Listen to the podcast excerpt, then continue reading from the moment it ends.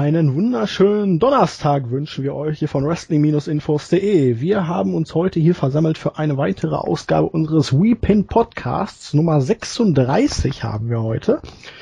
Ja, und wir sind in einer relativ gemütlichen Viererrunde hier versammelt. Wir haben da den KM, den Kim Marvin. Jo, hallo. Den Silent Flücker, den Andreas. Mahlzeit. Und den Straight Edge for Life, den Hannes. Hallo? Eben hatten wir ihn ja, ähm, der Hannes scheint auf dem Weg hier gerade eben verloren gegangen zu sein. Was wäre denn auch ein Podcast ohne Pannen? ähm, nein, äh, Hannes, wir hören dich nicht. er schreibt hier gerade in Skype-Chat, ob wir ihn hören können. Nein, wir hören ihn nicht. Ja, natürlich ist dann auch wieder dabei, der Zack. Ähm, ja, während der Hannes versucht, sein Headset wieder in Ordnung zu bringen, würde ich einfach mal sagen, wir gehen direkt ins erste Thema rein. Wir haben heute drei bis vier Themen, je nachdem, wie man äh, die ersten beiden Themen zusammenfasst oder trennt. Anschließend haben wir euch auf Facebook nach User-Fragen gefragt, die wir noch beantworten. Der Kim vermeidet bitte das Mikrohusten und dann starten jo. wir mit dem ersten Thema. Bin ich wieder da? Ach, da ist er ja. Ich ja. habe am falschen Pegel am Mikro am Mischpult gedreht. Ja, wenn du dich jetzt noch ein bisschen leiser machst, dann wären wir alle glücklich. Und ungefähr so. Na, ist okay. Wir starten dann mit dem ersten Thema. Es geht um John Cena, Brock Lesnar, Seth Rollins und Dean Ambrose. Um genauer zu sein, haben wir uns die Frage gestellt, und die werden wir jetzt in der Runde erörtern. War es gut, Cena in die Fehde zwischen Rollins und Ambrose zu bucken und was hat es eigentlich so damit auf sich, dass äh, Brock Lesnar jetzt bis zum Royal Rumble vermutlich nicht mehr auftreten wird oder zumindest kein Match bestreiten wird? Ja, liebe Freunde der Sonne, was ist eure Meinung zu der Thematik? Ja, wollt ihr? Sonst grätsch ich euch alle weg und fang einfach mal an. Setz die Blutgrätsche an, los. Ja, das, das machst ja normalerweise immer du. Ähm, aber das wird ja vielleicht heute auch noch mal kommen. Also wir, wir, wussten bis vor kurzem noch gar nicht, äh, wie wir das hier aufbauen sollen. Da Zack die Themen jetzt gerade elegant zusammengefasst hat, äh, kann ich auch mal äh, starten. Also ich finde es im Großen und Ganzen höchst unglücklich, äh, John Cena in die Rollins Ambrose Fehde reinzubucken, ähm, weil ich diesen ganzen Aufbau in den letzten Wochen mehr als unglücklich fand. Es ging ja los damit, wo viele, ich auch, noch ganz äh, geflasht waren mit dem SummerSlam, dass man Brock Lesnar tatsächlich als das Überbiest dargestellt hat, nachdem er beim bei WrestleMania dann die Streak geholt hat, ging's äh, wurde es ein bisschen ruhiger um ihn und dann kam er ja dann beim SummerSlam ganz groß wieder zur Geltung, als er das gemacht hat, was bis vor, bis es passierte, eigentlich kaum einer für möglich gehalten hatte, dass er nicht nur den Titel geholt hat von Cena, sondern ihn geradezu geplättet hat. Da waren wir alle noch äh, froher Dinge und richtig begeistert. Und dann ging's eigentlich äh, bergab mit mit dem nachfolgenden Pay-per-View Night of Champions groß angekündigt als äh, vollbepackter Pay-per-View fast noch wichtiger als der SummerSlam. Als es dann losging, war es dann nachher nicht viel mehr als normaler B-Pay-per-View wo eben die Wurzel des Übels dahin meines Erachtens äh, gepflanzt wurde, dass man John Cena wieder stark gemacht hat auf Kosten von Lesnar, dass damit, ich sehe es bis heute noch so, Lesners, Lesners Momentum stark relativiert, bis zum großen Teil auch, ja, ich will nicht sagen zerstört, aber doch äh, arg leiden musste.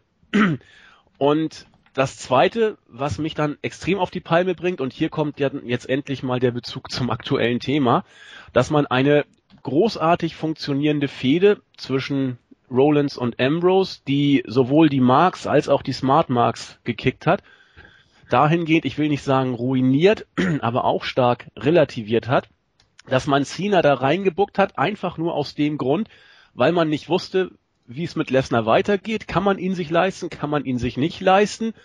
Äh, Im Endeffekt schwang das Pegel dahin, äh, der Pegel dahin aus, das Pegel, der Pegel, der. weiß ich jetzt gar nicht, der, der Pegel, Pegel äh, dahingehend aus, dass man sich wohl so, so verstehen hat, dass man Lesnar bis zum Rumble tatsächlich nicht mehr auftreten lassen wollte. Und damit hatte man eine Fehde, ob man sie jetzt gut oder schlecht fand mit Lesnar und Cena, das muss jeder für sich selber entscheiden, aber eine Fehde, die da war, musste man mitten im Lauf oder bei Hell in a Cell wäre dann wohl das vermeintlich letzte Match der beiden gekommen. Man wird es nie erfahren. Musste man aber von 100 auf 0 runterfahren, weil Lesnar wieder auf Teilzeitpause ging und dann hatte man einen John Cena, der plötzlich ohne Gegner war. Und dann kam das, was ich eben sehr, sehr unsäglich finde, dass dann ein Seth Rollins reingebuckt wurde als, als Störenfried von außen, was ein John Cena dazu veranlasst hat, sich selber mit Seth Rollins anzulegen, was mich überhaupt nicht überzeugt, wenn ich einen Titelkampf habe und ich verliere diesen Titelkampf durch den Eingriff von außen, dann konzentriere ich mich doch nicht auf den Vogel, der da reingehüpft gekommen hat und mir die Titelchance geraubt hat. Ich würde doch sofort auf ein Rematch pochen. Wie auch immer, ähm, so war der Hintergrund der ganzen Geschichte, warum ich mit der Art und Weise, wie das Booking war, überhaupt nicht äh, zufrieden war in den letzten Wochen und Monaten und deswegen äh, mein Zwischenfazit, damit die anderen auch gleich nochmal was dazu sagen dürfen. Ähm, ich bin überhaupt nicht glücklich damit, dass äh, John Cena in diese Fehde reingebuckt wurde und ich bin auch überhaupt nicht glücklich damit, dass man äh, Brock Lesnar bis zum Rumble jetzt pausieren lässt. So, jetzt seid ihr dran. Ja, so Thema ist damit abgeschlossen. Wir können dann weitermachen. äh, nee, es, so ist es ja nicht. Also man hat sich einfach zu einfach gemacht. Äh, kann man das so sagen? Einfach zu einfach? Na, ist ja auch ja. egal. Es ist halt einfach so, dass äh, man hatte jetzt für Cena nichts mehr und deswegen musste man ihn jetzt irgendwo reinbucken, äh, wo er oben auf der Card stehen kann.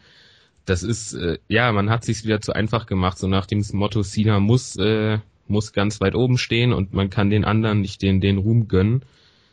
Und äh, ja, also ich bin, bin überhaupt nicht zufrieden damit. Man könnte sogar sagen, es kotzt mich mächtig an und das ist mal wieder so eine Geschichte. Ja, du hast es eben angesprochen, aber du hast eben auch Logik von der WWE verlangt und das war irgendwie, ja, war ja. noch nie so die Stärke der WWE. Ja. Das stimmt. Ey, ich find's generell halt, also äh, das mit China, wie er sich da so aufgetan hat, vor allen Dingen, ich meine gut, klar, Rollins hat ihm die Chance da verwehrt, aber wie er sich da aufgespielt hat, als wenn, als wenn er, was weiß als Gott, als wenn jetzt äh, Rollins mit Nikki Bella rumgemacht hätte. Also dieses, dieses, äh, das war mir einfach zu, zu übertrieben, wie er sich da geärgert hat. Das hat mich so ein bisschen. Also Cena hatte auch eine Sexszene in dem neuen Film. Also ähm, das wollte ich jetzt nur mal so als Total Divas Fan so einwerfen. äh, weiß ich mal, was ich nicht gucken werde. Also den Film nicht Total Divas. Total Divas ist okay. Uff, naja gut, äh, um aufs Thema zurückzukommen. Also es war mir einfach viel zu übertrieben, wie er sich da so beschwert hat. Ich meine, gut, klar, ihm wurde die Chance geklaut, meine Güte. Aber als wenn es das erste Mal gewesen wäre, dass ihm einer jetzt Chance verbaut hätte. Im Gegenteil, er ist ja der Face, er wird, äh, also, er verliert immer unfair, äh, unfair, wenn er überhaupt mal verliert. Und von daher dieses äh, Getue, so von wegen, ich will Rollins so doll verprügeln, bis er morgens wahrscheinlich nicht mehr aufwacht. Bei Ambrose habe ich das verstanden, da war das auch okay. Aber dass China sich da dann genauso aufgeregt hat, das war mir einfach viel zu künstlich dann jetzt in der Fehde. Ja. Naja, das, man muss das ja immer so sehen. Grundsätzlich ist es ja eigentlich positiv, dass John Cena sich darum schert, dass man ihn betrogen hat und dass man ihm die Titelchance bzw. den Titel geklaut hat. Weil sonst lächelt er ja dann einfach seine Niederlage wieder weg, macht die Grinsebacke und alles ist Friede, Freude, Eierkuchen. Also ist es in dem Sinne ja schon ein Vorteil, dass es ihm halt nicht am Arsch vorbeigeht, sondern es ihn interessiert, dass der böse, böse Seth ihm den Titel geklaut hat. Äh, ja. Aber, aber, Warum hat man Rollins überhaupt in diese Situation gebuckt? Ich, also das ist ja die Frage. Ja, ich weiß, warum man es gemacht hat, aber warum musste man es machen? Äh, klar, man wollte Cena nach dieser Niederlage beim SummerSlam jetzt nicht wieder clean verlieren lassen, aber John Cena hat nach zehn bis plus, also 10 plus Jahre einfach diesen Status. Er kann zweimal clean gegen Brock Lesnar verlieren. Und wenn es jetzt hier halt wirklich nach dieser Demütigung beim SummerSlam hart umkämpftes Match gewesen wäre, scheiß drauf, dann hätte er ihn halt gepinnt, vielleicht dann sogar irgendwie, was weiß ich noch, mit einem Griff an die Hose oder der Referee hat nicht gesehen, dass Cenas Bein irgendwie unterm Seil war oder so, aber dass Rollins da jetzt eingreifen musste, um aus WWE-Logik als Top-Heel etabliert zu werden, macht ja in dem Sinne überhaupt keinen Sinn. Vor allen Dingen, warum greift er Cena an? Eigentlich hätte er Lesnar angreifen müssen. wenn er wirklich scharf darauf ist, den Titel zu gewinnen. Das hat er ja erst danach gemacht. Sag, also, du verlangst Logik. Ja, ich weiß, ich weiß, Logik. aber aus WWE-Sicht, es war, ich sehe es auch als Fehler an, ihn in diese Fehler zu bucken. Natürlich hat es ein bisschen Abwechslung reingebracht. Man hat sich jetzt die Zukunft äh, irgendwie ein Three-Way oder so offen gehalten, aber ah, Rollins gegen Ambrose ist so eine Blutfede, äh, das hat dem Ganzen ziemlich doch Momentum genommen. Und also nachvollziehen kann ich's eigentlich schon, zumindest, ähm, dass man Cena nicht clean hat gegen Lesnar verlieren lassen, weil wenn man das gemacht hätte, wäre die Fehde beendet gewesen. Ja, also, aber das, da ja, das ja auch so gewesen. ja, das, das wäre das wär super gewesen, aber dann hättest du ja wieder Probleme gehabt, Lesnar übergangsmäßig noch weiter zu bucken. Also ich bin mir relativ sicher, wenn Lesnar zum Rumble wiederkommt, äh, werden wir ihn gegen Cena sehen. Das, da bin ich mir ziemlich sicher, dass man dann die, die Fehde, das, das regt mich ja so auf, dass man dann diese Fehde, die jetzt von 100 auf 0 runtergefahren wurde, von 0 auf 100 wieder bringen wird und so tut, als ob all das, was äh, zwischen Night of Champions und dem Rumble passiert ist, das, das interessiert dann keinen mehr. Das ist ein, ein gnadenloses ja, Übergangsbooking at its best, äh, wo alle, die da jetzt gerade dran beteiligt sind, eigentlich nur zu bemitleiden sind, weil zum Rumble wird es, glaube ich, also würde mich sehr überraschen, wenn es nicht so kommt, wird es heißen Cena gegen Lesnar.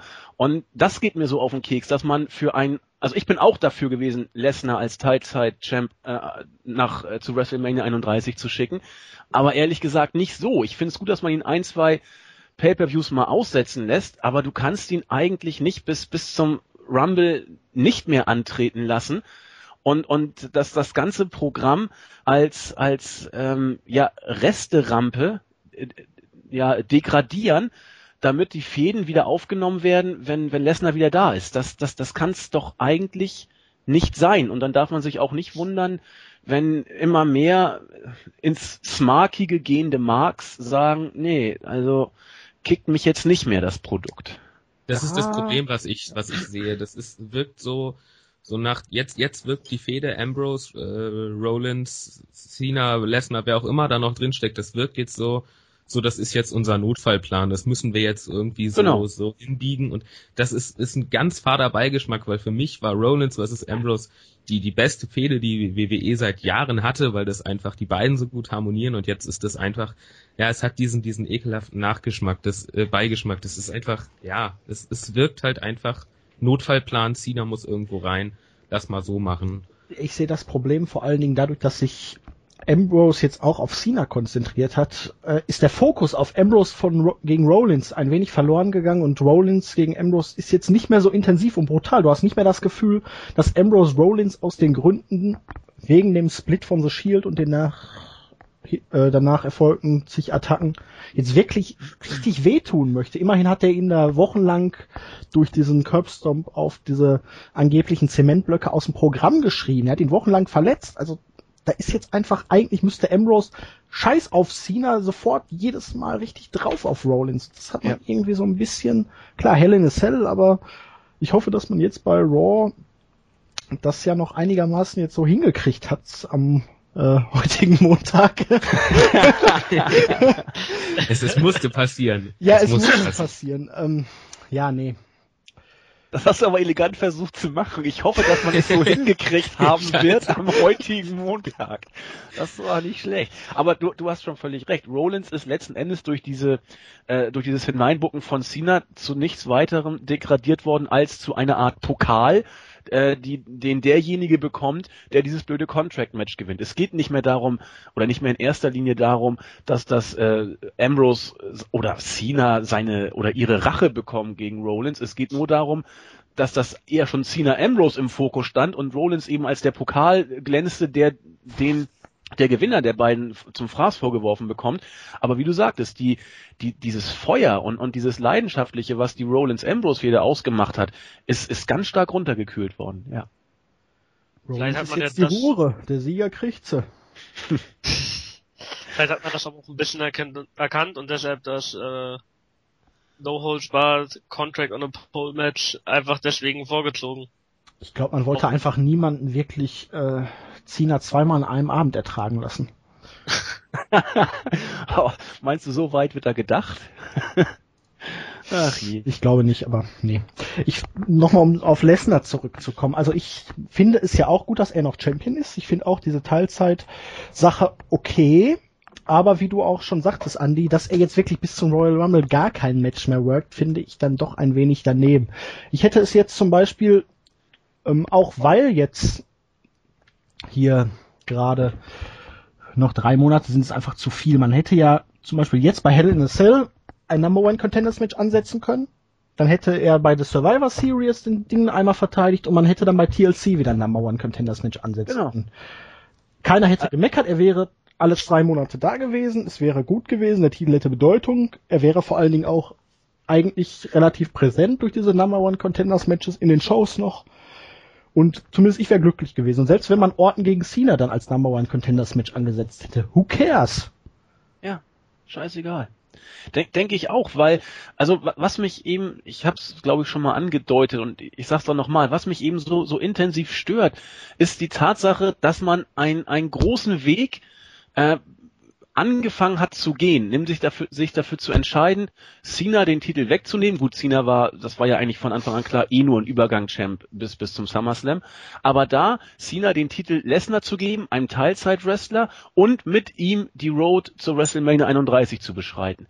Wenn man diesen Weg gehen will, dann ist das ein mutiger Schritt, aber dann muss man ihn auch zu Ende gehen und dann muss man eben mal ein paar Euro oder Dollar mehr in die Hand nehmen und Lesnar entsprechend A als das Beast darstellen, das er ist, also nicht schon den ganzen Impact vom SummerSlam schon wieder bei Night of Champions relativieren, nur weil Vince an, Angst hat, Cena Standing könnte äh, angeknabbert oder angeknackst sein. Und dann muss man äh, auch eben, wie gesagt, Lesnar der Kontrakt von Lesnar sieht das übrigens vor oder lässt es zu. Man kann ihn so oft auftreten lassen, wie man will, wenn man ihn denn entsprechend bezahlt. Und wenn man diesen Weg geht, dann muss man ihn eben auch entsprechend bezahlen. Zack hat es angesprochen, man kann ein Pay-per-View aussetzen, ihn dann wieder antreten lassen, dann wieder aussetzen. Das wäre auch noch in Ordnung gewesen. Aber bis von Night of Champions bis zum Rumble auszusetzen, das ist so, als ob der Tiger gesprungen ist und als Bettvorleger gelandet ist. Das ist nichts Ganzes und nichts Halbes. Und durch diese Kompromisslösung wirkt man sich bis zum Rumble. Das ist nicht gut. Vor allen Dingen ist es bezeichnend, dass wir keinen World Champion in der Promotion haben und die Midcard-Titel trotzdem der letzte. ja. Und es ist auch bezeichnend äh, für die Survivor Series, wenig Wert darauf noch gelegt wird, dass es eigentlich nur noch der Name ist. Meine gut, die Survivor Series Tag Team Matches, die waren schon seit Jahren nicht mehr so großartig, wie sie vielleicht früher mal waren, aber normalerweise früher galt, galten ja die Big Four, äh, Royal Rumble, WrestleMania, SummerSlam und Survivor Series. Und das waren jetzt bei der Survivor Series einfach auf ähm, Lesnar verzichtet. Zeigt ja schon, dass der, die Survivor Series für die WWE keine gro keinen großen Stellenwert Wert mehr hat und äh, Silent Flicker hat das im Board schon gesagt, eigentlich ist es nur noch die Big Three und nicht die Big Four Pay-Per-Views. Ist so, denke ich auch. Ja.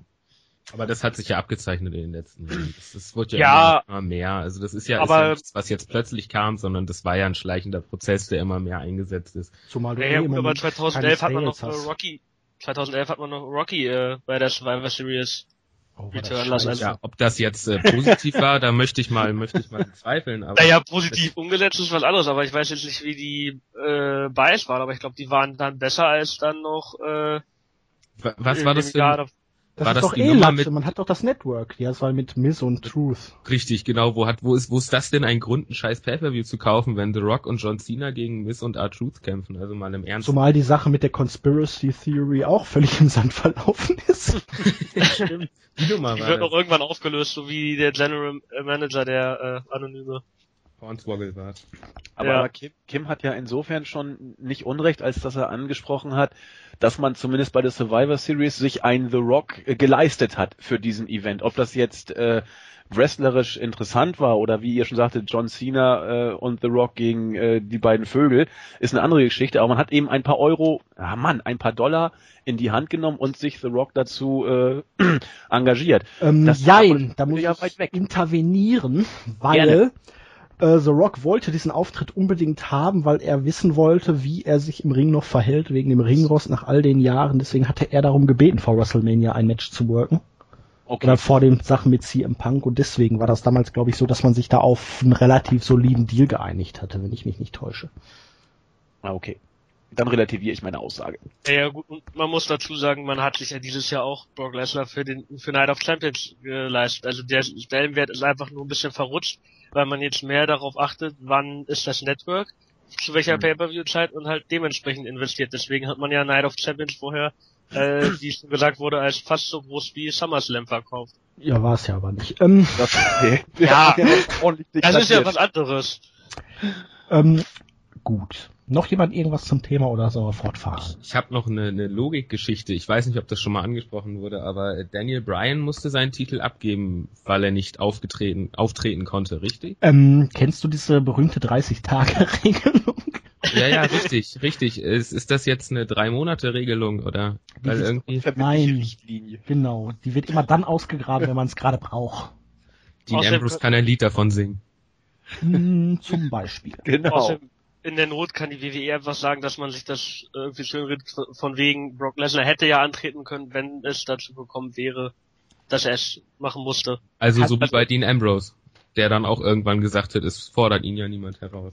Ja, genau. Man könnte ja auch sagen, Brock Lesnar ist gar nicht dabei, also ähm, ist er auch nicht auf der Arbeit und dementsprechend muss er auch seinen Titel nicht verteidigen. Hat nur den Titel mit mitgehen lassen und in den Kühlschrank gepackt. Ja, der Gelackmeierte ist ja eigentlich nur Rollins, der jetzt am Arsch ist, weil er überhaupt nicht die Möglichkeit hat, seinen Koffer einzulösen.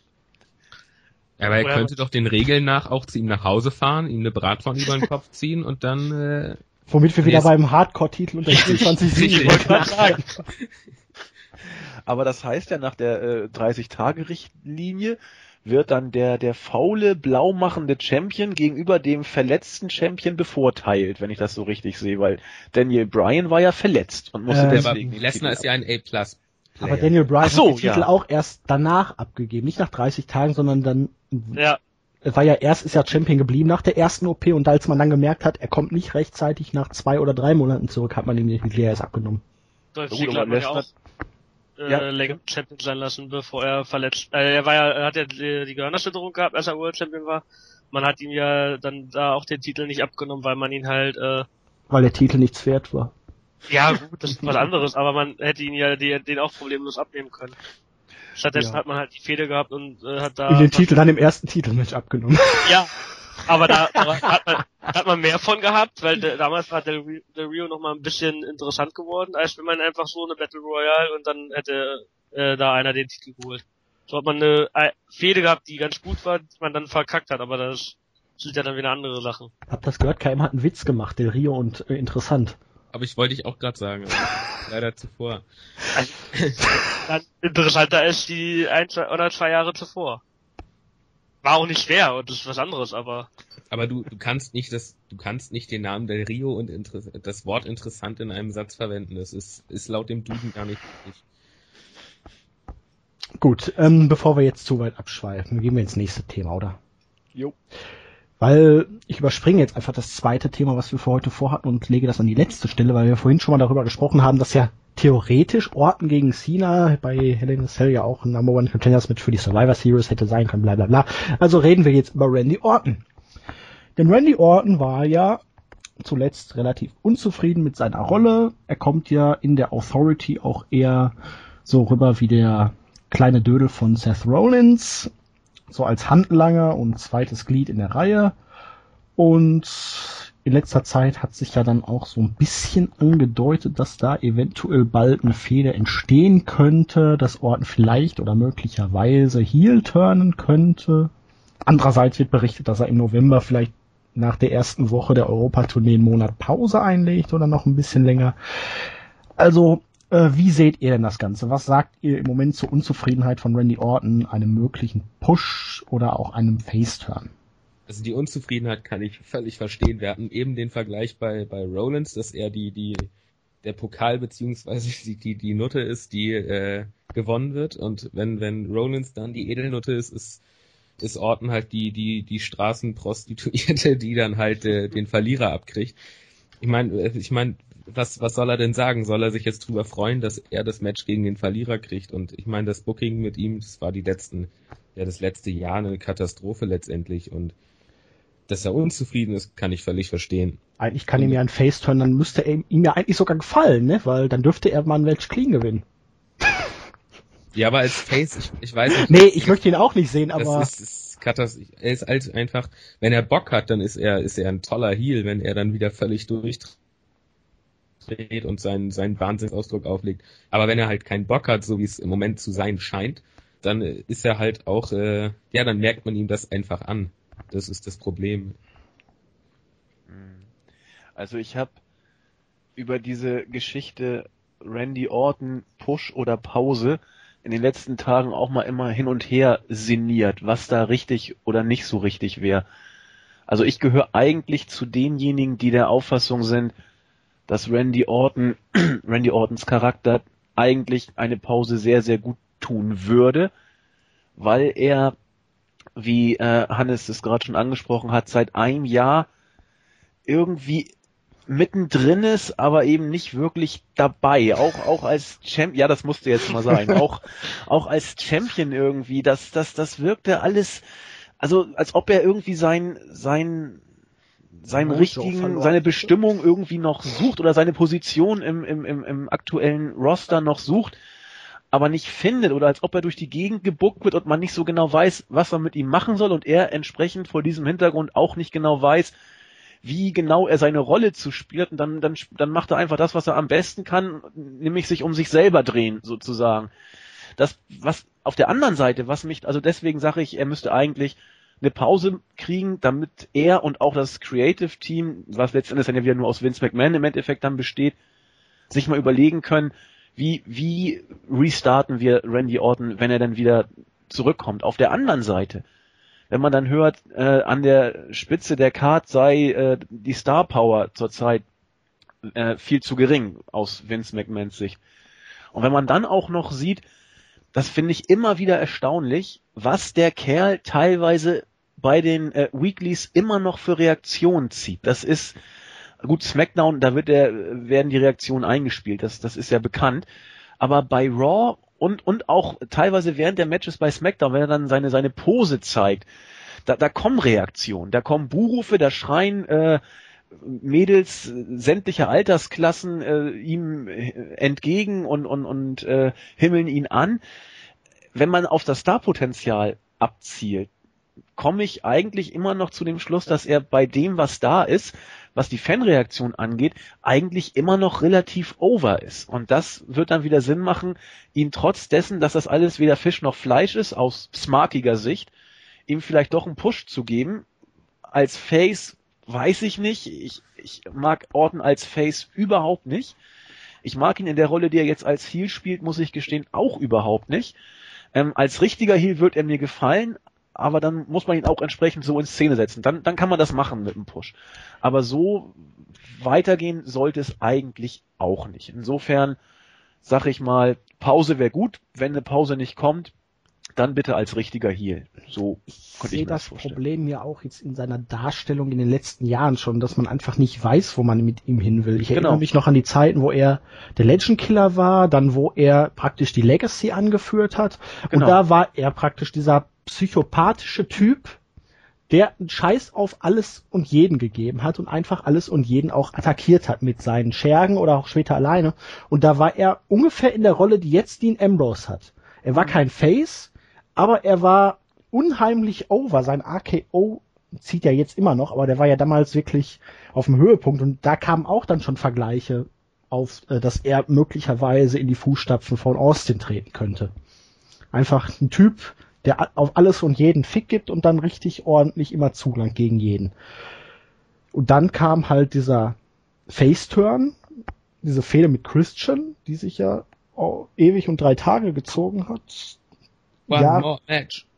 Ja, Jahre, die überhaupt nicht irgendwie was für seinen Charakter gebracht haben und jetzt ist er halt ein feiges Würstchen, das alleine nichts auf die Kette kriegt. Und auch wenn man sie jetzt relativ gut noch gelöst hat, klar, mit dem Verli mit der Verlierersache, indem man einfach gesagt hat, er möchte eine Herausforderung und er schnappt sich dann einfach den anderen, dann hat man jetzt aus der Scheiße, in dem man sich reingeritten hat, noch das Beste rausgeholt, um das mal positiv auszudrücken. Aber ich glaube auch, dass Orton unbedingt wieder auf seinen eigenen Füßen stehen muss. Er darf keine Person über sich haben, weil sonst wirkt er einfach nicht.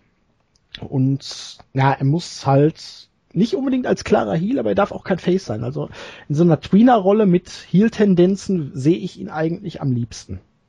Und Meint das, ihr eigentlich, also. Ja, und das ist halt auch wirklich, glaube ich, die Schiene, die er fahren muss, auch wenn da jetzt Ambrose reinstößt. Meint ihr eigentlich, dass, äh, dass Orton heute bei Raw ein RKO, RKO out of nowhere gezeigt haben wird? Gegen wen? Cena? Gegen irgendjemanden. Kennst du den Trend nicht? Äh, doch, wahrscheinlich, ähm, ja. Gegen den Laptop des anderen General Managers. Oder Justin Roberts als Abschiedsgeschenk. Wahrscheinlich gegen seine Krawatte.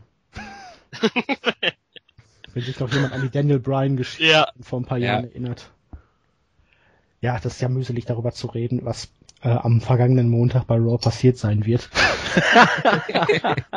was wir in der Review besprochen haben, waren halt. Ja, äh, äh, Kimi auch eine Idee, eine Meinung zu dem Thema oder?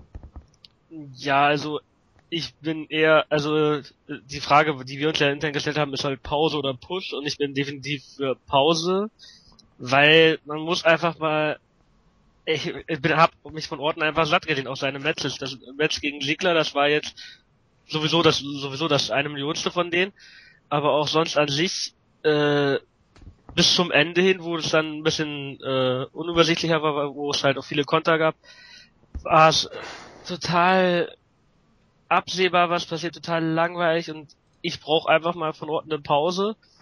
Und für ihn das Beste wäre trotzdem aber nicht eine Pause, sondern ein Push, weil wenn er eine Pause hat am Ende, könnte sein Platz danach äh, weggehen. Gut, den wird er sich noch einklagen, weil er ein großes Ego hat und auch bei Nase ein großes Standing, aber ich würde, wenn ich jetzt Orten wäre, würde ich lieber den Push nehmen als die Pause. Die Pause hat er wahrscheinlich nur angedroht, weil er halt eben nicht zufrieden war, was ich aber auch verstehen kann, weil er nur der Aufbaugegner für von Roman Reigns für Seth, Seth Rollins war eigentlich. Vorbei, also wenn man Orton dann wirklich nach der Fehde zwischen Rollins und Ambrose gegen Rollins stellt, ohne dass jetzt einer wirklich klar Face ist, muss, klar, bei WWE ist es fast unmöglich, dass es keine klaren Face- und Heel-Strukturen gibt, aber es wäre ja mal eine sehr interessante und abwechslungsreiche Geschichte. Da könnte ich mir das gut vorstellen, weil Orton hat halt sein Standing, er kann Leute glaubhaft overbringen und davon hat man nicht viele. Nur man darf ihn einfach nicht faceturn, auch in Anbetracht der Tatsache, gut, man weiß jetzt nicht, ob Daniel Bryan wirklich jetzt bis zum Rumble oder WrestleMania zurückkommt, aber Roman Reigns wird zurückkommen und Face sein. Batista soll als Face zurückkommen. Ähm, wo ist da noch ein Platz für Randy Orton dann als Face? Dann hast du wieder keine Heels. Und die brauchst du. Vor allen Dingen könnte ich... Mach ja, mach du erst. Mach du. Okay, äh, ich könnte mir auch vorstellen, dass Orton selber vielleicht auch gar keinen Face turn will, weil man muss sich mal überlegen, was hat ihm der Face turn damals, nachdem er äh, da gegen Christian gefädelt hat, großartig gebracht. Er war von WrestleMania 25 aus äh, bis zu WrestleMania 30 nicht nur nicht im Main Event, sondern hatte eigentlich auch, wenn man jetzt von WrestleMania 26, wo er in der Legacy äh, Fehde war, hatte er bei WrestleMania keine Matches, bei dem er gesagt hätte, das ist jetzt unbedingt ein WrestleMania-Moment. Das war dann erst bei WrestleMania 30, wo er wieder den Heel spielen durfte. Aber wenn dein Boss sagt, du turnst jetzt Face, dann turnt auch Orton Face. Ja, aber wenn Randy Orton kann, dann wird Randy Orton sein Ego zeigen.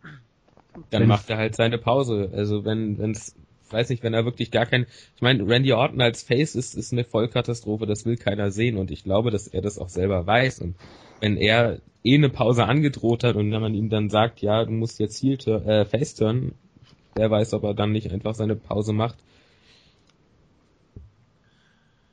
Ich, ich glaube, anknüpfend an das, was Julian vorhin gesagt hat, ähm, die, die Idee oder die Art und Weise, wie man Randy Orton wieder in Szene setzen kann, wäre in der Tat, je länger ich drüber nachgrübel, ihn gegen Rollins zu stellen. Und zwar äh, damit auch ein Stück weit gegen die Authority.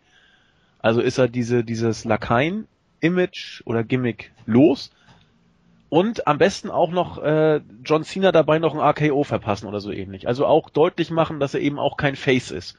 Und dann wäre er eigentlich genau auf diesem Level, wo Orden meines Erachtens auch am stärksten ist, in dieser, wie Zack sagte, Tweener-Rolle mit Heal-Tendenzen und äh, dieses Loner-Gimmick eben. Er macht eben sein Ding, interessiert sich überhaupt nicht, das, was, was andere von ihm halten und äh, ist eigentlich eher Arschloch als, als Nice Guy. Und, und da wäre Rollins eigentlich ideal, weil er eben für die Authority steht.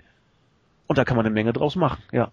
Finde ich eine gute Idee. Zumal man so eine Rolle seit dem Karriereende von Edge ja auch überhaupt nicht mehr besetzt hat mit dem Ultimate Opportunist, der wirklich nur auf sich selber und seinen eigenen Vorteil bedacht ist. Ja. Außer jetzt natürlich John Cena, aber. ja, der wird ja als, noch als Face verkauft und auch bis zum Ende seiner Tage. Aber er macht auch alles nur für sich. Das ist richtig. Aber er verkauft es anders. Ja, natürlich. Gut. Okay. Noch jemand irgendwie was zu Randy Orton? Gut. Dann geben wir jetzt ein, in ein delikates, psychisch angehauchtes Thema. Wir, gehen, wir sprechen über die Wyatt Family. Ja, wir haben jetzt seit Wochen schon diese ähm, Videos gesehen, diese Vignetten, wo Bray Wyatt erst Luke Harper und dann Eric Rowan freigelassen hat sozusagen. Alles deutete auf einen Split hin, weil Vince McMahon das so wollte. Er ist der Meinung, dass Luke Harper viel Potenzial hat, möglicherweise sogar mehr als Bray Wyatt und da man ja dann mit Harper und Wyatt zwei Leute pushen kann, wäre das ja besser, als wenn man nur mit der Wyatt Family eine Person oder ein Stable pusht. Triple H war anderer Meinung. Er meint, Bray Wyatt ist der Megastar und es wäre für die drei besser zusammenzubleiben. Und jetzt scheint es im Moment so zu sein, dass der Split vielleicht doch wieder ad acta gelegt wird. Es halten sich aber auch die Gerüchte, dass möglicherweise vielleicht die Ascension als neue Lakaien von Bray Wyatt ins Main Roster kommen. Vielleicht aber auch gegen die Wyatt Family fäden. Nichts genaues weiß man nicht, aber wir wollen trotzdem mal die Meinung hier ein wenig erörtern. Also, liebe Freunde der Sonne, also ganz ja. ehrlich, bevor man die Ascension dazu stellt, dann kann man den äh, Wyatt, kann man den Wyatt auch alleine stehen lassen, weil die Ascension, von denen halte ich, von denen habe ich viel am Anfang gehalten, als es das Gimmick, äh, war das glaube ich noch, äh, nee, das war glaube ich schon einmal NXT, also das gab, äh, konnte ich damit anfangs noch richtig viel anfangen. Mittlerweile interessiert mich so wenig und äh, man darf auch nicht vergessen, Conor O'Brien war ja früher mal bei NXT, das heißt ja nur noch Conor und äh, Victor, das sind beides jetzt keine großartigen Wrestler. Also da hat man äh, gut, Eric Rowan jetzt auch nicht, aber man hat bei Harper und Rowan ein besseres wrestlerisches Team als äh, Victor und Connor und äh, da, da wird man für mich komplett alles kaputt machen und dann kannst du Wyatt auch gleich in die Midcards stecken, die es nicht mehr gibt, die dann eigentlich nur noch aus Undercard fast besteht.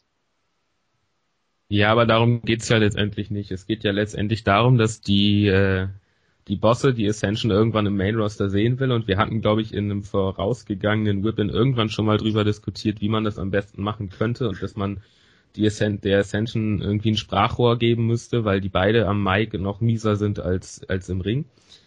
Äh, ja, Bray Wyatt könnte das natürlich sein. Ob das Sinn machen würde, will ich stark bezweifeln. Ob die äh, Wyatts an sich als Einzelwrestler in der WWE eine Zukunft haben, das kann ich bei Bray Wyatt und, äh, und äh, Luke Harper bejahen und bei Eric Rowan sehe ich da schwarz, weil der hat bis jetzt äh, nicht wirklich zeigen können, ob er, ob er wirklich was drauf hat. Ich habe von ihm vorher auch noch nicht viel gesehen. Bei Luke Harper, da habe ich auch schon oft gesagt, dass ich den fast unterhaltsamer finde als, als Bray Wyatt und dass der auf jeden Fall öfter reden sollte und mehr im Ring machen sollte, weil das einfach ein ein gutes Komplettpaket ist.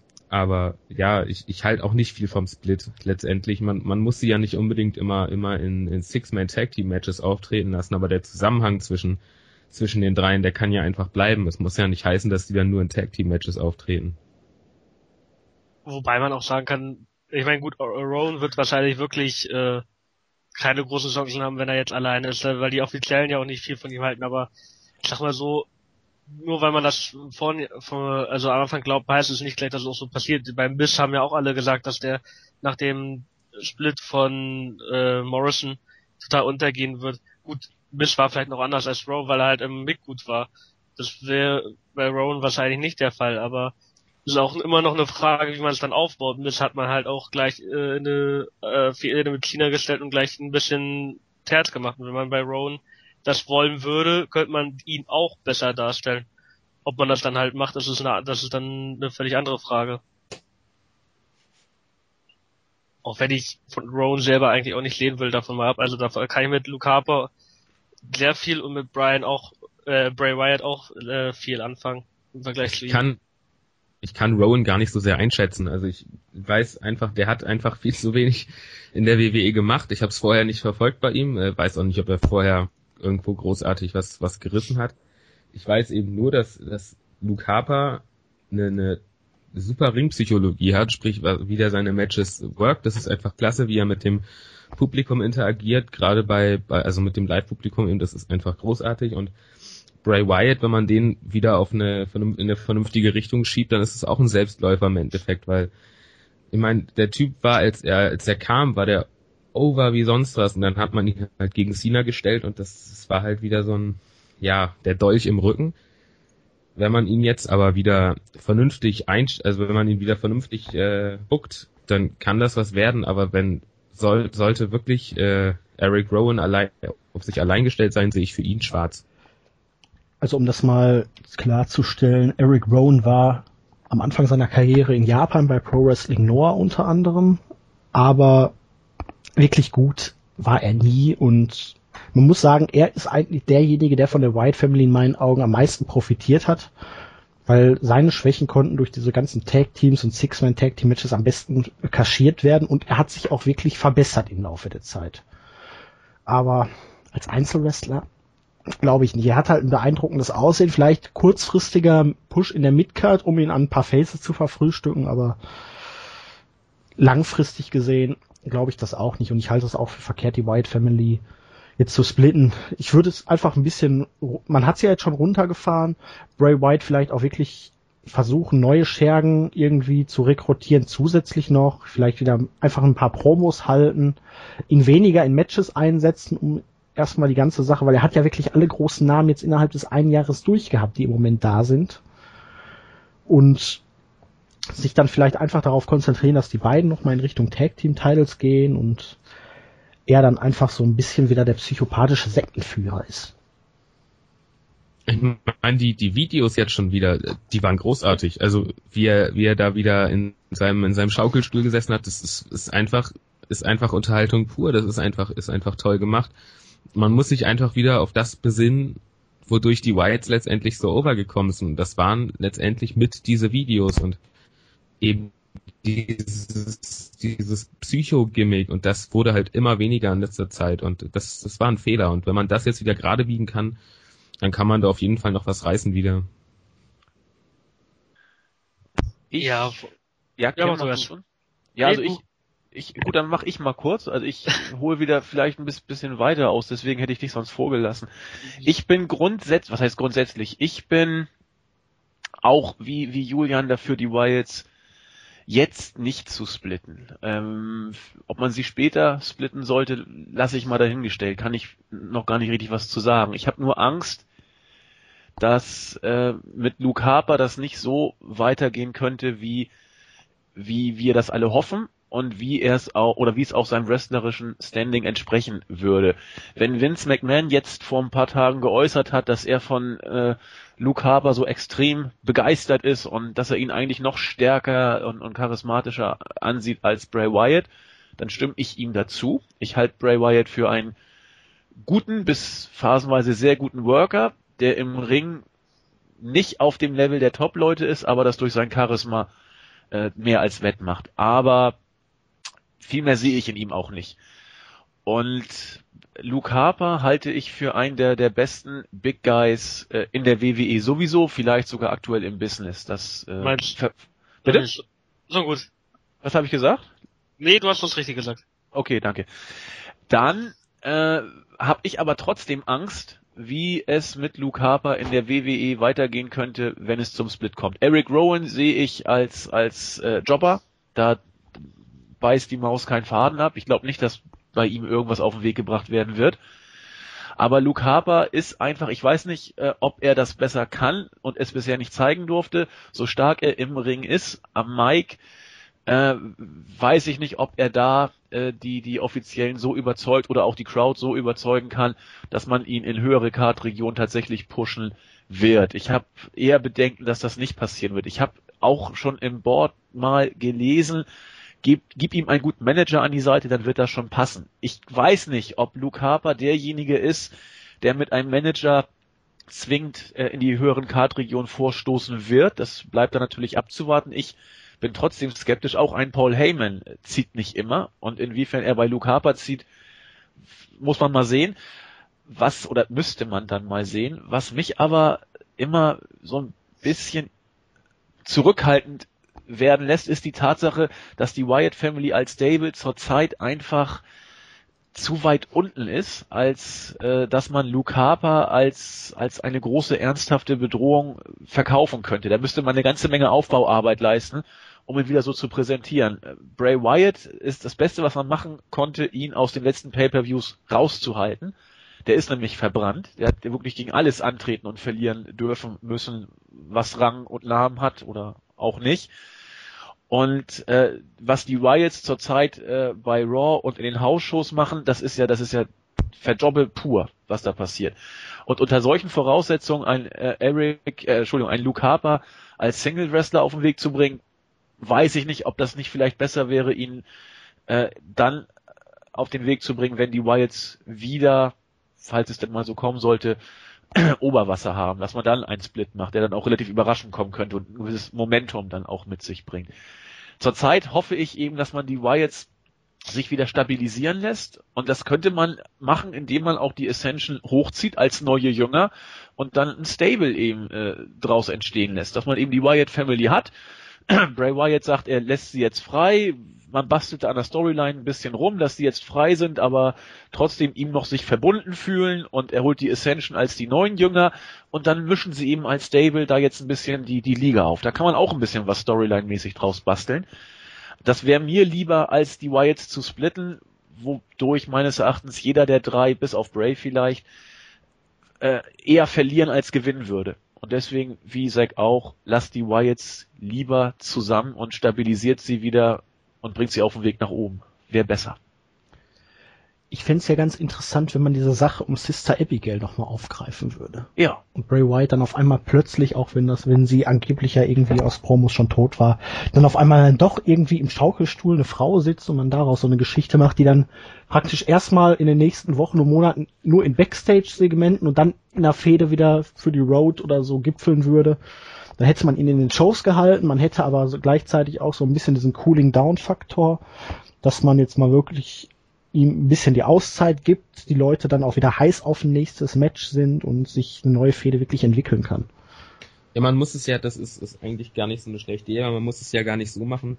Ich meine, wenn sie wirklich tot war, dann soll man sie doch einfach, ich weiß, es kommt wahrscheinlich bei euch nicht so gut an, ich meine, als die Kane-Maske geleuchtet hat, war ihr, wart ihr auch alle sehr belustigt, ich ja auch, aber wenn jetzt, wenn jetzt wirklich in diesem Schaukelstuhl wenn während des Matches irgendwann das Licht ausgeht und dann geht's ganz kurz wieder an, in der, im, im Stuhl ist irgendwie eine Frau zu erkennen, das Licht geht wieder aus und die Frau ist wieder weg. Ich meine, solche Sachen, das sind alles so Sachen, die, die auf jeden Fall wieder ein bisschen Hype bringen könnten für die White Family und das Ganze wieder stabilisieren könnten. Ja, aber es ist ja auch ein Unterschied zwischen einem Teufelsdämonen und einem Sektenführer, der er ja jetzt ist, der praktisch bewusst versucht zu manipulieren und deswegen dann vielleicht auch mit seinem Glauben an was auch immer er dann glaubt, halt selbst ein wenig paranoid werden kann. Hätte ja auf jeden Fall mal irgendwie was Kreatives. Ja. Okay, noch irgendjemand etwas zur White Family?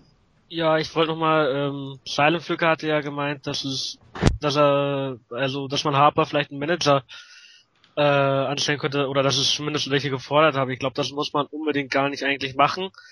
Man müsste ihm halt eigentlich nur eine Rolle geben, die, äh, die er halt spielen kann, die auch zu ihm passt. Man sieht ja jetzt bei Ambrose, alle finden ihn toll, aber er spielt halt auch eine Rolle, die zu ihm passt. Wenn er jetzt irgendwie, was weiß ich, den sympathischen Liebhaber von irgendeiner Diva oder so spielen würde, weil wüsste man auch nicht, ob das so gut ankommen würde, aber weil er dieses Verrückte halt gut spielen kann, deswegen kommt es auch gut an. Spielt halt die Rolle, die er schon seine ganze Karriere spielt. Ja, klar. Aber es, wie gesagt, es hängt halt davon ab, welche Rolle man spielen soll. Man sieht ja perfekt bei Bray Wyatt, äh, hat er ja selbst noch im Interview gesagt, bei Hus äh, Husky Harris machen sollte, äh, das war einfach eine Rolle, die ihm herzlich wenig gepasst hat. Er hat zwar, mein, finde ich, aus dem Gimmick noch richtig gut was gemacht, weil manche Promos von ihm als Husky Harris äh, bei NXT fand ich richtig gut, aber der lag dann an ihm und nicht am Gimmick. Und wenn man ihm das richtige Gimmick gibt, äh, dann kann man ihm mit ihm auch was anfangen. Das hängt halt davon ab, was man ihm für ein Gimmick dann zuteilt. Aber du hast ja gerade auch richtig gesagt, Bray Wyatt äh, hat ja aus dem Gimmick des Husky Harris, was meines Erachtens schon von, vom Start äh, nicht, also eher zum Scheitern verurteilt war, als dass es funktionieren konnte, er hat aus dem Gimmick das Beste rausgeholt, weil er einfach extrem charismatisch ist. Und Dean Ambrose, hast du gerade gesagt, wenn er den, den Liebhaber oder den charmanten Liebhaber einer Diva geben würde, das wird der Kerl auch hinkriegen, weil der Junge eben unglaublich charismatisch ist und am Mike eine absolute Bombe. Ähm, du müsstest bei einem wie Luke Harper das perfekte Gimmick treffen und wenn es auch nur ein bisschen von diesem perfekten Gimmick abweicht und ich wüsste nicht, welches das ist. Es müsste eigentlich das sein, was er jetzt schon macht. Dieser Psycho-Hillbilly, das, das macht er super. Ähm, aber wenn er das, wenn er irgendwas anderes machen sollte, wüsste ich nicht, ob er das rüberbringen könnte, weil er eben ein super Wrestler ist, aber bezüglich seiner, seiner schauspielerischen Fähigkeiten weiß ich es eben nicht. Hannes hat gesagt, er war in, in Sachen Interaktion mit dem Publikum live großartig. Ich habe ihn noch nicht live gesehen. Aber ich glaube, man muss eben schon differenzieren zwischen dem Gimmick, das ein Wrestler ausfüllt, und seinen grundsätzlichen schauspielerischen Fähigkeiten, die bei, bei Ambrose überragend sind, bei Wyatt sind sie überdurchschnittlich und bei äh, Harper weiß ich es eben ehrlich gesagt nicht. Ne? Das spielt da glaube ich aber auch mit rein.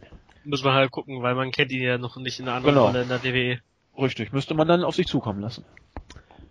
Vielleicht wird er auch der neue Undertaker. Würde ich ihm nicht abkaufen. Aber schauen wir mal. Gut, alles klar. Dann sind wir mit den Themen für heute durch und kommen jetzt noch zu User-Fragen, die ihr uns auf Facebook gestellt habt. So, gucken wir mal eben. Ähm, die habe ich schon beantwortet, die habe ich schon beantwortet. Ja, wann kommt der Podcast? Äh, kommt morgen eine Raw Review? Ähm, morgen nicht, aber Dienstag. Ähm, Sie ist ja schon gelaufen. genau. Dienstag. ähm, hier von Marvin Hoffmann. Wird Roman Reigns Dean Ambrose im Wege stehen, der nächste große Star zu werden, oder wird die Entwicklung von Ambrose ähnlich der von Daniel Bryan Anfang des Jahres sein?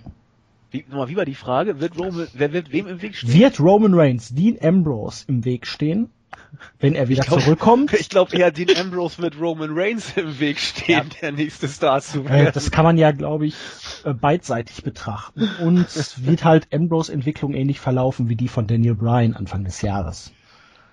Naja gut, man braucht erstmal gar nicht darüber zu reden, dass Ambrose scheiß viel Glück hatte, dass es gelaufen ist, wie es gelaufen ist, weil sonst weiß man nicht, ob er äh, die Rolle jetzt gegen Rollins bekommen hätte und gut, er hätte das vielleicht auch äh, irgendwie gegen Ort oder gegen Kane gewesen, hätte das vielleicht auch gut gemacht, aber hätte hatte man nicht, aber schon eingeleitet, bevor Reigns verletzt war, ne? Die Sache mit Ja. Rollins.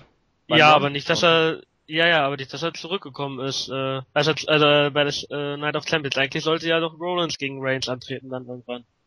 Ja, aber er hätte ja dann später, dann die, er hätte die Fehde ja trotzdem wieder aufgenommen und weitergeführt. Ja, aber Ambrose wäre quasi nur der, die Vorstufe für Reigns gewesen. Also jetzt ist Ambrose ja quasi der Hauptgegner von Rollins. Das war aber doch die ganze Zeit so geplant. Das mit Reigns, das war ja nur ein Zwischenintermezzo. Ich dachte, das würde dann noch äh, auf was Größeres hinauslaufen. Also zumindest um Reigns noch ein bisschen. Naja gut, egal, dann habe ich nicht gehört, dann tut mir das leid. Ähm, ja, es wird, also Ambrose hat auf jeden Fall jetzt eine gute Chance, äh, Roman Reigns den Weg zu stehen, das kann man definitiv sagen. Selbst wenn jetzt, sagen wir mal, Reigns kommt wirklich beim Rumble zurück und gewinnt den auch, weil man ihn das halt so machen will, das heißt ja noch nicht gleich für Ambrose, dass Reigns ihm im Weg steht. Das muss man dann erst in den kommenden Wochen und Monaten gucken, wie sich das dann entwickelt, aber auf jeden Fall hat Ambrose jetzt, sage ich mal, gute Chancen gegen Reigns da Parode zu bieten und nicht dann irgendwie zu versauern, finde ich. Ich finde die Frage schon hochinteressant, weil es zeigt, dass die Fans offensichtlich Ambrose schon mittlerweile als denjenigen sehen, der auf dem Weg zum Superstar ist. Wenn man das Ganze jetzt ein paar Wochen noch zurückdreht, haben wir uns darüber unterhalten, ob äh, Roman Reigns das Zeug dazu hat, der Star zu werden, der er eigentlich schon werden soll, wenn es nach der Meinung von Vince geht. innerhalb von weniger Wochen hat sich nicht nur äh, die potenzielle Planung der WWE geändert, sondern auch die Art und Weise, wie Roman Reigns und Dean Ambrose von den Fans wahrgenommen werden. Nicht mehr Roman Reigns ist derjenige, der von den Fans als der Kronprinz wahrgenommen wird. Es ist jetzt schon Dean Ambrose. Und das finde ich eigentlich hochinteressant. Und äh, vor ein paar Wochen hätte die Frage noch lauten müssen, ist Dean Ambrose derjenige, der Roman Reigns im Weg steht? Und jetzt ist die Frage, ob Roman Reigns, wenn er wieder zurückkommt, hoffentlich dann ja zum Rumble, ob er derjenige ist, der Dean Ambrose im Weg steht. Finde ich äh, interessant und äh, wüsste ich gar nicht, wie ich es beantworten sollte. Na, die Sache ist ja die, ne, das ist halt einfach, auch wenn WWE es irgendwie verleugnet, die Hauptzielgruppe sind nun mal junge Männer.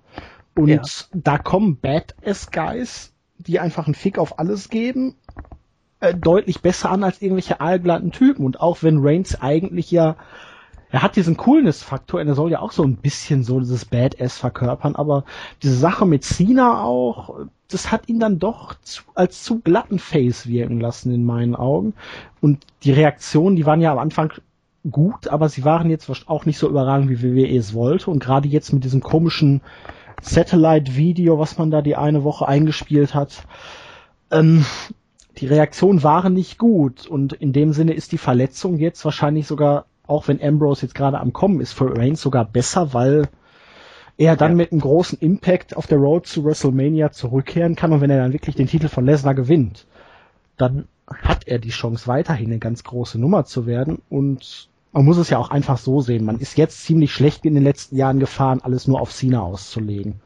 Und ich sehe da durchaus das Potenzial, dass man vielleicht weiterhin ein oder zwei absolute Top Guys hat, aber auch wirklich eine Upper Card mit vier bis fünf Leuten, die glaubhaft jeden um den Titel herausfordern können. Und ich hoffe, dass man in diese Richtung in den nächsten Jahren allgemein gehen wird. Genau, ich glaube, ich, ich glaube ehrlich gesagt auch nicht, dass irgendjemand da irgendwem im Weg stehen wird. Es kann doch auch einfach eine, eine Koexistenz geben. Es muss doch nicht immer. Ich mein, man, man hat es ja, wie du schon gesagt hast, man hat es ja gesehen, dass mit Cedar, es, es wird, äh, ja, man könnte sagen, es wird langsam ein bisschen langweilig. Ähm, man könnte sagen, Cena ist derjenige, der Reigns im Weg steht, weil die beiden noch einen relativ ähnlichen Charakter verkörpern. Ja. Ja, ich meine, also, ja, dass, dass Reigns jetzt dieses allglatte Babyface spielen muss, das ist einfach, man hat es ja bei dem Interview gesehen, das ist, er kann das nicht, er will es auch nicht und letztendlich, es, es ist nicht zuträglich für ihn und es ist auch nicht zuträglich für seine Zukunft. Und ich sehe da ehrlich gesagt, äh, es, ich sehe es kommen, dass in, ich meine, er ist ja auch nicht mehr der Allerjüngste, ne? Also er ist ja, wie alt ist er? Über 30 ist er doch nee, schon. Nee, nee, nee, nee, 30 ist er noch nicht. 29 meine ich. Ja, aber dass, dass er, dass er so, wenn er, wenn er, wenn er dann so das, das Cena-Alter erreicht hat, dass er dann auch eine ähnliche, einen ähnlichen Stand bei den Smarks zum Beispiel hat wie Cena. Äh, ich ja, das sehe ich sehe auch. das durchaus möglich und ich sehe das auch als die wahrscheinlichste Variante, weil so wie man ihn bookt, so wie man ihn auch äh, darstellt und wie man seine Interviews scriptet und so ein all so ein Schmarrn, äh, ja, das ist das wird nicht gut enden für ihn. Wobei da würde ich kurz mal eingrätschen wollen. Da ist er. Wie wie wie seht ihr denn Roman Reigns überhaupt vom Gimmick? Ähm, also Ambrose spielt meines Erachtens das, was er immer in seiner Karriere gespielt hat, wobei man auch da fragen muss, inwiefern da auch ein kleiner Teil vielleicht von seinem wahren Charakter mit drin ist, das wissen wir aber nicht. Aber er macht das und so, so kennt man ihn auch. Ich weiß nicht, Roman Reigns hat bei The Shield immer äh, die Rolle des, des äh, ja, Powerhouses äh, eingenommen, der eher ruhig war in den Interviews, wenig gesagt hat, außer was ich believe that oder irgend solche Geschichten. Viel mehr war da ja gar nicht ich, ich weiß gar nicht, was er überhaupt für einen Charakter verkörpern soll. Äh, dieses, dieses Nice Guy Image, das man ihm da jetzt ja auf den Leib schreibt. Ich weiß gar nicht, inwiefern das wirklich aufgesetzt ist oder in, inwieweit er das tatsächlich sogar ist und, und äh, diese Badass-Geschichte, inwiefern man ihm die aufgezwungen hat. Also bei Ambrose habe hab ich ein klares Bild vor Augen, was er ist, was er verkörpert. Bei Reigns könnte ich euch nicht sagen, was für ihn das beste Gimmick ist. Also als Badass wirkt er auf mich auch nicht viel Nein, äh, aber überzeugender. Als, äh, ich würde Parallelen zum früheren Batista-Charakter sehen. Er hat halt diese natürliche Coolness, er ist groß und kräftig Und ihm ist äh, alles scheißegal. Ja, so ungefähr. Nicht, nicht so psychopathisch wie Ambrose, aber halt auch nicht allglatt, sondern dass er halt sein Dingen durchzieht und oh, klar auch von mir aus auch mal eine Allianz eingeht, aber eigentlich ist er halt von seiner Statur und seinem Auftreten her jemand, der, naja, auch ein bisschen rebelliert, aber halt, halt sich, ja, ich will jetzt nicht schon wieder Tweener sagen, aber also ich würde ihn eher so mit dem früheren Batista vergleichen. Halt diese natürliche Coolness, wenn er dann auch wirklich da diese Auftritte hinlegt und ja, ist schwer zu beschreiben, ich weiß gar nicht genau. Ich, ich sehe ihn einfach als großen Knuddelbär. Also, zu, zu, tut mir leid. Also äh, ich wüsste nicht, inwiefern ich ihn als als äh, als rebellischen Austin Badass ernst nehmen würde. Nee, so würde ich ihn ja auch nicht bucken. Und auch auch diese diese Batista-Tweener-Geschichte, dieses dieses coole über den Ding stehende sein Ding machen.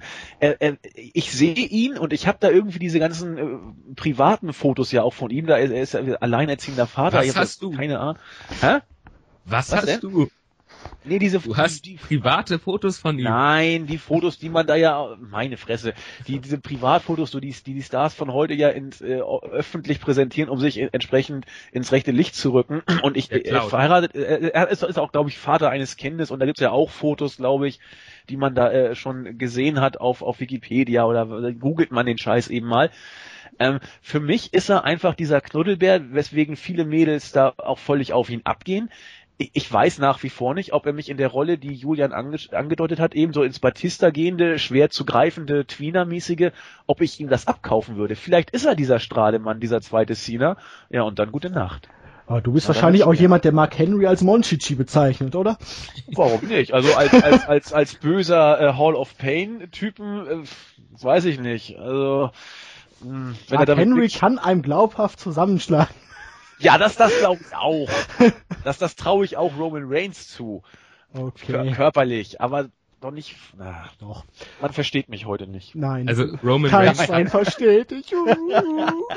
Roman Reigns doch, hat eine Tochter. Ja, das hat war er nicht glaub. Er war doch glaube ich sogar bei dieser genau. Äh, Spende. Ver, genau. Ja, Zeit mit deiner deiner Familie verbringen Kampagne mit dabei, wo er mit seiner Tochter da Tee getrunken hat und so. Ja, da sind wir dann schon wieder äh, beim Cena-Gimmick. Ja, nein, ja. überhaupt scheiß Internet, ne? Kann Privates und Berufliches einfach nicht mehr trennen heutzutage.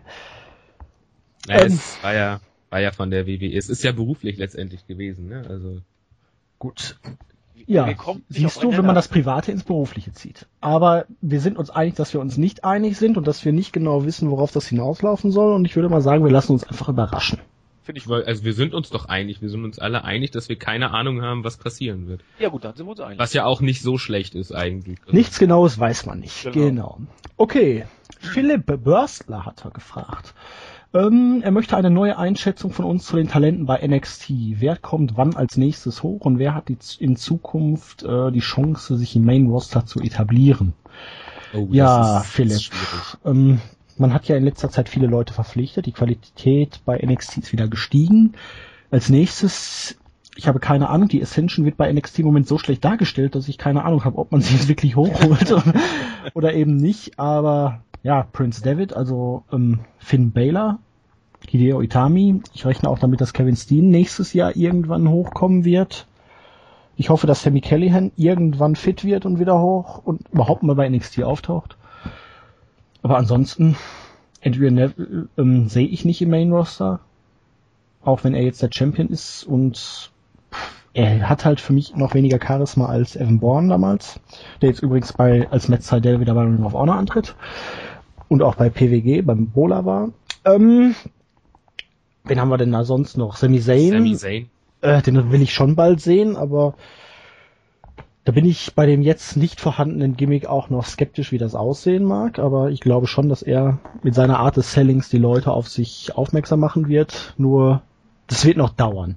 Er ist ja jetzt immer noch in dieser ewig langen Geschichte mit dem NXT-Teile und wenn er den dann irgendwann mal von Adrian Neville gewonnen hat, wird er den ja auch erstmal wieder eine Zeit lang halten. Deswegen glaube ich nicht, dass Sami Zayn innerhalb des nächsten Jahres hochkommt, sondern eher dafür da ist, andere Leute overzubringen.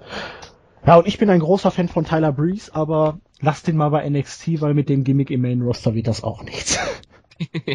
nee, also es ist, ist im Moment ist es, ist es relativ schwierig. Ich gehe davon aus, dass die, ähm, die jetzt Verpflichteten, sprich äh, David, Steen etc., dass die relativ schnell ins, ins Main Roster aufsteigen werden, dass die auch gar nicht viel Zeit bei NXT verbringen werden. Für Sammy Callahan sehe ich ehrlich gesagt schwarz. Äh, für mich ist dessen Karriere im Prinzip vorbei, bevor sie richtig angefangen hat. Äh, das, das ist inzwischen, zieht sich das alles zu lang hin. Äh, ja, bei den Diven sehe ich da eher nochmal, dass das Charlotte jetzt demnächst hochkommt und äh, bei den bei den Herren der Schöpfung ist es im Moment sehr schwierig. Kenta, ja, wird auch, gehört eben zu denen, die auch, wo ich denke, dass die auch relativ schnell ins, ins Main Roster kommen. Der wird ja inzwischen auch da äh, bei NXT als der übermächtige Kerl dargestellt, der die zwei Monsterviecher da kaputt kloppt. Ähm, ja, ich bin gerade mal am gucken, was da sonst noch so kreucht und fleucht. Äh, es ist im Moment relativ schwierig, weil oft die, die gleichen, immer wieder die gleichen Sachen gebuckt werden, beziehungsweise Leute wie Titus O'Neill dann halt irgendwie im Main Event stehen. Und äh, ja, die Worte Villains, das ist, ist für mich ein, ein irre gutes Gimmick. Äh, Aber auch nichts nicht im Main Roster. Baron dann, Corbin als kurzzeitiger Monster Heel, der dann geopfert wird für John Cena. Nein, bitte nicht. Bitte nicht. Das ist, also es ist wirklich auffällig, dass bei den Dieben im Moment deutlich mehr Talent rumläuft als, also nicht Talent rumläuft, aber Leute, die mit ihrem Gimmick in die nach oben steigen könnten als als bei den Herren. Das ist ja, ja gut, das ist aber auch in der Diven Division nicht schwer nach oben zu steigen. Ja, natürlich, aber Callisto würde ich noch dazu zählen. Der hat auch jetzt so, wo, wo, wo sich der Herr Mysterio so langsam äh, verklagt in die in die in die in den Ruhestand befördert, ja. ist ist für Callisto denke ich wieder wieder das das der Weg offen jetzt ins ins Main Roster demnächst ja, Tyler Breeze, wie schon angesprochen, nichts fürs Main Roster, funktioniert einfach nicht. Und äh, ja, sechs Lieblingsmann, äh, Stay Hyped, ist ja erstmal außer Gefecht. Halleluja. Nicht, dass ich ihm eine Verletzung wünsche, aber ich möchte ihn auch nicht sehen. Ja, wo du diesen ansprichst, äh, Becky Lynch möchte ich unbedingt im Main Roster sehen. Ich habe sie damals 2.6, 2.7 rum schon als Rebecca Knox bei Shimmer gesehen. Ganz, ganz großartige Wrestlerin. Äh, fantastische 20 plus Minuten Matches damals auch gegen Alison Danger gezeigt. Hat die Karriere dann eigentlich beendet gehabt wegen schwerer Nackenverletzungen, glaube ich, waren's. Auf jeden Fall ist sie nach zwei oder drei Jahren nicht mehr fit geworden. Deswegen war ich auch umso überraschter, dass sie dann hinterher doch bei WWE einen Entwicklungsvertrag unterschrieben hat und wieder angefangen hat. Aber die möchte ich wirklich gerne im Main Roster sehen. Ja, ich, ich gehe auch davon aus, dass demnächst äh, Charlotte und sie das, das sind so die nächsten, denke ich, die da irgendwie hochsteigen werden. Es, es, es soll ja auch angeblich bei Raw eine Diva eventuell aus NXT ihren ersten Auftritt gehabt haben. Äh, ich, ich bin da ja sehr gespannt, was da passiert sein wird. Und äh, ja, mal schauen. Also NXT ist für mich inzwischen wieder, nachdem es wirklich eine Zeit lang richtig down war, äh, inzwischen durch die ganzen neuen Leute, immer wieder interessant, auch was, was dann irgendwie mal passieren wird. Also es ist auch für die Zukunft sehr interessant geworden wieder. Noch jemand was dazu? Ich, ich habe nichts zu ergänzen zu den Namen, die ihr genannt habt. Äh, Gerade diese großen drei, Kenta, oder wer ist jetzt, Itami, äh, Finn Baylor und, und Kevin Steen. Ist der schon umbenannt? Noch nicht, ne? Nope. Ne, die werden relativ schnell den Durchmarsch machen. Charlotte wird nicht mehr lange auf sich warten lassen und was mit der Ascension passiert. Die sind ja eigentlich seit äh, äh, gefühlt einem Jahr kurz vor dem Aufstieg ins Main Roster. Mal gucken, was da passiert. Aber wie gesagt, es sind die gleichen Namen, da muss ich jetzt nicht mehr viel zu erzählen. Swift! Ja, Soft. S, ja, es ist A, Top, F, T, Soft! Ja, die sollten aber auch lieber bei NXT bleiben. Ja, ja genau, das wollte ich gerade sagen. Aber es ist, es ist so großartig. Es ist wirklich immer wieder, es ist zwar oft das Gleiche, aber es es, es macht einfach, die beiden sind lustige Vögel, das macht Spaß, denen zuzugucken und Gut, jetzt rushen wir ein bisschen durch. Tobias Enke wollte wissen, eure besten Main-Event-Paarung für WrestleMania 31. Jeder sagt zwei Stück. Oh, was? Oh Gott. Es gibt doch nur ein Main-Event. Nein, es gibt mehrere äh, Hauptkämpfe, aber halt nur ein Main-Event. Realistisch oder, oder unsere Wünsche? Ähm, eure besten Main Event Paarungen steht da. Also wahrscheinlich die, die, nee, eurer Meinung nach die besten Main Event Paarungen, also wie wir das aus dem aktuellen Roster okay. so gucken würden, schätze ich. Ambrose mal. Roland würde ich äh, gerne um den Titel sehen. Ähm, könnte wahrscheinlich noch zu früh sein, aber ich bin halt irgendwie einfach ja, Ambrose, das ist ist im Moment mein absoluter Favorite, seit, seit CM Punk sich dann verabschiedet hat, so unsäglich. Ähm, ja, was denn sonst noch? Ja, wahrscheinlich wird's, wird's auf, auf Lesnar gegen Cena irgendwo rauslaufen, aber mal schauen. Ähm, ich nehme Daniel Bryan gegen Dean Ambrose und Brock Lesnar gegen Seth Rollins. Ich nehme an, Zack Ryder darf ich nicht sagen, oder? Kannst alles machen. Ja, gut, ich möchte schon realistisch bleiben. Ist überhaupt noch, ja, ist noch unter Vertrag, das wollte ich gerade mal wissen. Ähm, ich denke mal Lesnar gegen Reigns und falls der Undertaker zurückkommt, dann Undertaker gegen Sting. Würde ich mal verm äh, vermuten, dass es kommen könnte. Oh, das wird scheiße. Dann sag Naja, ich, ja, Ja, das lebt dann nur von dem Moment halt. Das darfst du nicht als Ja, Match das, das, Dann da, da hilft auch der Moment nichts mehr, wenn da zwei alte Männer auf Krücken durch den Ring latschen und, und sich irgendwie in Zeitlupe auf die Fresse hauen. Da Ja, auch- war das aber doch gegen Triple H auch nicht anders. Ja. Das war ja auch gehandicapt. Dann, dann stell Ja. doch, äh, dann stell doch Bryan gegen den Taker, da kriegt er noch ein gutes Match raus. Also ich glaube ja, dass nach den Anspielungen von Schmackdown wird's zu The Rock gegen Ja. Triple H kommen. Nicht, dass ich das unbedingt sehen möchte, aber ich glaube es einfach. Ich glaube auch an Reigns gegen Lesnar und ich sage dann auch Cena gegen Ambrose und Rollins gegen Daniel Bryan, um jetzt mal vier zu nennen, weil ich ein Arsch bin. Ähm, Ja auch, du bist ja auch grün. Ja, Hashtag Zack Attacking. Ähm, Johannes Ruchatz wollte dann noch wissen, wie seht ihr die Entwicklung des deutschen Marktes für die WWE? Könntet ihr euch vorstellen, dass Raw vielleicht in ein paar Jahren in Deutschland live zu sehen ist? Dazu Nein, grassiert im Moment sogar auch noch ein Gerücht, dass angeblich jetzt vor SmackDown auch noch WWE Main Event ausgestrahlt wird auf Pro7 Max. kein Gerücht mehr. Kein Gerücht mehr. Nein, es wurde auf Twitter wohl bestätigt von den Herren der Schöpfung bei Okay. Max. Ja, also die Quoten sind ja astrein im Moment, wenn man so möchte. Vor allen Dingen für Raw auf Tele 5. Da ist man ja deutlich über dem Tele 5 üblichen Schnitt. Darf ich noch mal kurz? 22.11. ab 22.50 Uhr nach SmackDown. Na, Äh, vor SmackDown. Vor SmackDown. wie, dann kommt SmackDown erst um 23.50 Uhr? Ja. Ach du Scheiße. Oh, was ist das denn? Ich wünsche Ihnen viel Spaß, Herr Silent Flücker. Ja, das ist halt deutscher Alter. Markt, da darf das nicht vor 22.15 überhaupt ausgestrahlt werden. Ne? Liegt auch aber vielleicht auch ein bisschen daran, weil Main WWE gerade ein bisschen ja das Au- Hauptaugenmerk auch auf Main Event legt, anstatt auf SmackDown vielleicht. Weil sonst hätte man auch SmackDown erst bringen können und dann Main Event. Nee, SmackDown baut ja auf Main Event auf manchmal. Ja gut. Superstars baut auch auf, hat auch früher mal noch auf SmackDown so ein bisschen aufgebaut und das hat auch.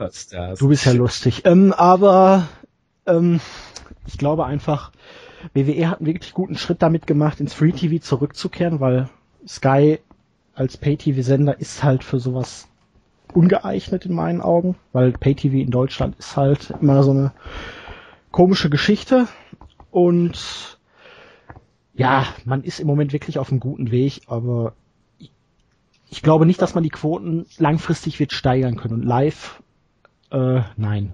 Nicht, nicht im Free TV. Nee, das, einfach die das, Zeit, die ist einfach eine Katastrophe. Wer, wer soll das denn moderieren? Soll, soll, muss dann ja quasi im englischen O-Ton sein, weil Schäfer und Wolf werden doch nicht aufstehen um zwei Uhr. Ja, das war's ja aber, das war's ja aber bei, bei Sky war's das auch. Da lief das auch live im Originalton. Ja. Und lief dann mittwochs, glaube ich, kam es dann äh, in der quasi in der geschnittenen Wiederholung, so wie es jetzt quasi auch ist, mit Werbung so. rausgeschnitten und so Was weiter. übrigens Wurde dann- mal bei den Lucha Underground Videos aufgefallen ist, ne, wenn da Leute Spanisch reden, die Mexikaner, dann gibt's da Untertitel. Da kam mir in den Sinn, wieso werden bei den ganzen Promos nicht einfach Untertitel eingeblendet und die Kommentatoren, die halten da die Fresse und kommentieren nur die Matches? Ja, gute Idee. Dass da noch keiner drauf gekommen ist. Jetzt haben wir es ja, das publik ist, gemacht. Ist, ist, ich glaube nicht, dass das wird nicht passieren, weil äh, weil das einfach die die die Leute, die jetzt Wrestling gucken, das sind nicht unbedingt die, die äh, sich jetzt die Promos im Englischen unbedingt anhören müssen. Ja, aber die Das können doch dann die Untertitel lesen. Die müssen doch dann nicht hören, Genau. was für Ja, aber das Scheiße ist doch anstrengend. Das ist doch aber anstrengend. Da muss man doch gleichzeitig noch lesen und zugucken und Ja, ah, aber und wenn sie doch eh kein Englisch verstehen und zuhören, dann können sie auch die Untertitel lesen. Und dann kann Ja, man doch es ist auch, ja- es wir können uns heißt darüber lesen. amüsieren, wie schlecht man das übersetzt. Ja, ja, es ist halt leider so. Ich glaube auch nicht, dass es passieren wird, aber das fände ich mal Kannst du auch nicht ändern. Man kann es doch einfach mal jetzt als äh, positiv gemeinte Verbesserungsvorschlag-Situation von uns online stellen. Kannst es ja mal an den Karsten bei der nächsten Twitter-Runde. Ja, sagen. nee, dann, ach Gott, ja, versuchen wir es mal. Versuchen wir es mal. Also, Entwicklung deutscher Markt, Positiv, Aber aber kein Live-Raw. stagnierend. Ja. Gut. Ähm, was jetzt nur Kane versus John Cena da sein soll, äh, weiß ich nicht. Ähm, das verstehe ich nicht, ob das eine Frage, eine Antwort oder eine Anspielung ist. Ähm, André Grabo hat gefragt, welcher Charakter aus der Vergangenheit würde euch, würdet ihr euch im aktuellen Business wünschen? Die WrestleMania Card haben wir ja schon zumindest angesprochen, das wäre glaube ich ein bisschen zu viel, wenn wir jetzt jede, jetzt die kompletten Cards durchgehen. Äh, wer wird das nächste Face? Ähm, ja, haben wir auch schon so ein bisschen. Interessant. Ähm, wer wird äh, nee, Millionär. die Chancen auf ein One Last Match von Austin, Sting, Hogan, Goldberg, Rocky und Angle ein? Schlecht, mittel, schlecht, richtig schlecht, eher gut und nein. Perfekt, perfekt, da geht's nicht. Ihr fragt, Zack antwortet. nein, äh, ich denke mal, Austin wird kein Match mehr bestreiten, Sting nur wenn Meinst du nicht? nein. Nein, Austin ist zu kaputt. Ähm, Sting nur, wenn der Taker zurückkommt oder wenn es richtig Kohle gibt nächstes Jahr, weil ich glaube nicht, dass ein anderer Gegner als der Taker für Sting noch geeignet wäre. Hogan wird niemals die Freigabe kriegen. Goldberg ist ein Scheiße, kostet zu viel Geld und wird auch nicht mehr zurückkommen. Ähm, Rocky wird zurückkommen, wenn das Geld und der Gegner stimmt. Und bei Engel, angeblich hat er ja bei TN, soll er ja vor der Verlängerung bei TNA stehen und ähm, bei Engel muss man immer Klar, vielleicht kommt er noch mal für ein Match zurück, aber im Moment würde ich auch eher sagen, nein. Ich weiß ja nicht, wie ihr das seht. Ob ihr da ganz andere Meinung habt, könnt ihr das jetzt gerne äußern. Ja, bei Hogan ist es klar, wenn der seinen Leg Drop macht, dann äh, rutscht, äh, dann drückt's ihm die Hüfte einmal hoch. Äh, Ha, was? Austin ist, ist auch zu kaputt. Bei Sting stimme ich dir komplett zu. Rock wird ein Match bei WrestleMania bestreiten, da gehe ich ebenfalls von aus. Und Kurt Angle, ja, der, ja, wie gesagt, wird wohl bei TNA dann weiter Ja, seine bei Engel ist ja das auf jeden Fall das Problem, dass er ja nicht Fulltime zurückkehren will und aus meiner Sicht, das habe ich äh, auch schon gesagt gehabt im Board. Übrigens haben wir auch ein Board. Ähm, Was? ähm, also bei Engel, den kannst du auch eigentlich nicht mehr Fulltime mit irgendwie vier, fünf Hausschuss in der Woche oder so zurückbringen, weil das äh, sein Körper hat schon einiges mitgemacht, er hat ihn auch äh, einig, äh, also sehr beansprucht. Und äh, ich sag mal so, wenn er dann ihn für Raw ab und zu mal für SmackDown und halt für die Pay-Per-Views zurückbringt, das reicht doch auch. Da weiß ich nicht, warum die WWE ihn unbedingt äh, einen Fulltime-Vertrag anbieten will. Damit er ablehnt. So Und damit man sagen kann, man hat sich bemüht, aber es ging nicht. Ja, Genau. genau. genau, das wurde auch berichtet. Liest du unsere eigenen News nicht? Schäm dich. ähm, Selten. gut. Nein. Äh, während der Frage war auch noch dabei, welchen Charakter aus der Vergangenheit würden wir uns ins aktuelle Business wünschen? Da muss ich ganz ehrlich sagen, gar keinen.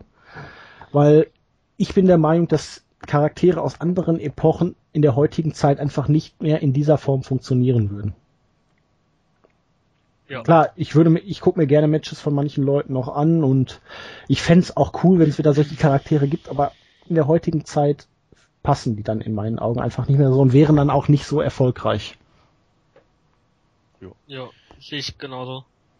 Ich auch, würde mir aber trotzdem einen One-Night-Only-Auftritt vom Shockmaster wünschen. Da kann nichts schiefgehen. Ähm, dazu muss ich dann sagen, Heidenreich. Ja! Das ist so ein interner Gag bei uns, aber Heidenreich. Und dann äh, geht er wieder auf Michael Cole los. Gut. Timo Lechtenböhmer hat gefragt, wenn wir die Möglichkeit haben, einen verstorbenen Wrestler aus dem Jenseits zu holen. Welcher wäre das und gegen wen würden wir aus dem aktuellen Roster stellen? Ja, ähm, fürs nächste Mal bestellen wir uns dann hier eine Wahrsagerin und veranstalten eine Seance. Oder wer macht sowas? Eine Wahrsagerin? Nee. Hm. Nee, da braucht man erstmal ein Uja-Board und dann, äh, Es war ja so, hypothetisch. Wenn Kann man da nicht vielleicht auch den Undertaker fragen? Muss ich mal gucken, wen, wen könnte man denn da zurückholen? Wer ist denn da überhaupt? Das ist ja schon viel. Also ich, ich bei mir wäre es, ich, ich, äh, das könnte auch an der am Kindheitstrauma liegen, aber bei mir wäre es Eddie Guerrero, glaube ich. Das ist, äh, Ich glaube Randy Savage nur um einmal Oh yeah zu hören. Ähm, ich würde ihn aber nicht gegen irgendeinen aus dem aktuellen Roster stellen, sondern ich würde ihn gegen Jay Lethal stellen, der da in seinem Black mit Chismo-Gimmick antritt. Dann machen die ein Oh Yeah Battle und Genau. stellen sich einfach nur in den Ring und schreien sich gegenseitig Oh Yeah ins Gesicht. Äh, das hätte was. Also ich kann da jedem auch nur A Night of Hoopla aus dem letzten Jahr von Ring of Honor empfehlen, wo Jay Lethal gegen Delirious, also ähm, Black Machismo gegen den Ultimate Delirious, den, das Match von WrestleMania nachgespielt haben, wo der Ultimate Warrior auf Randy Savage getroffen ist. Großartige Comedy.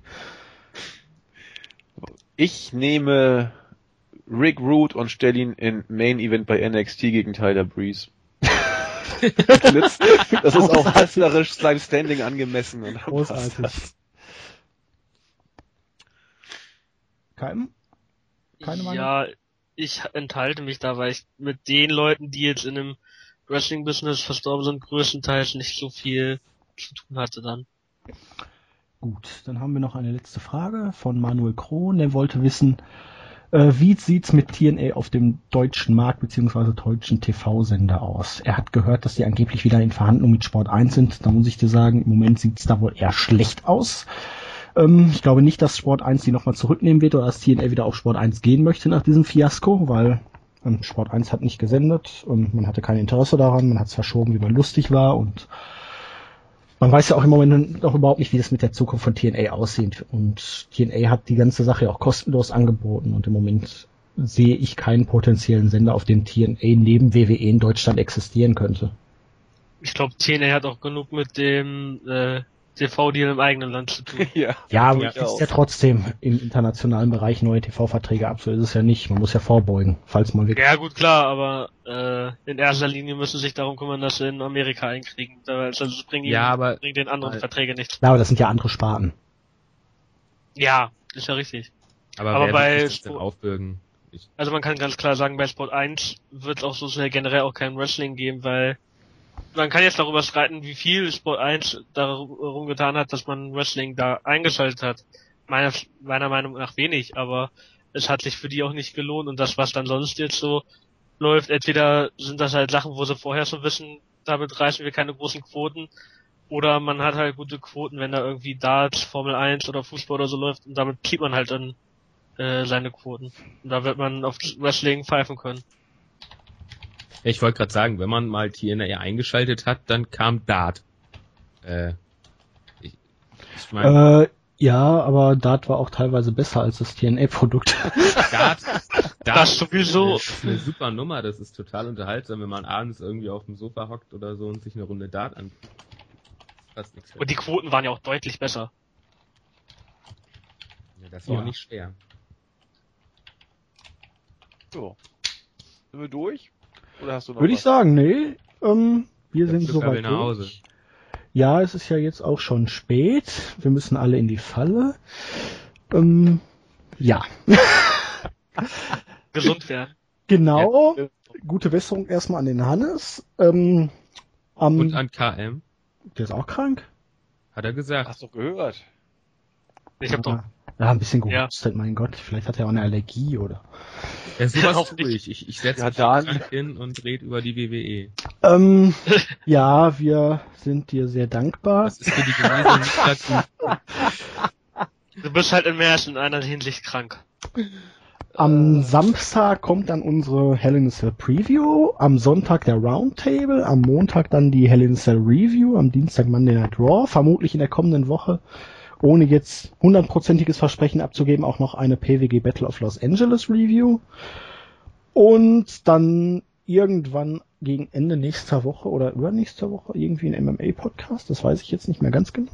Äh, seid auf jeden Fall gespannt, hört in die anderen Podcasts noch rein. Letzte Woche gab es ja erst eine New Japan King of Pro Wrestling Review, unsere üblichen Raw Reviews. Kommentiert das Ganze auch, gebt uns Feedback, gebt uns Kritik und in diesem Sinne sage ich dann mal, wünschen euch noch einen schönen Rest Donnerstag, einen guten Start ins Wochenende, viel Spaß beim kommenden Pay-Per-View und bei unserem kommenden Podcast, den Preview-Podcast, den ihr natürlich vor dem Pay-Per-View noch hören müsst. Und dann sagen der Tschüss, der, äh, der Silent Flücker. Der Hannes. Der KM. Und der Julian. Gut, dass wir jetzt einen fröhlichen Mischmasch von Usernamen und Real-Life-Names gemacht haben. Ähm, ja gut. Tschüss. Tschüss. Tschüss. So.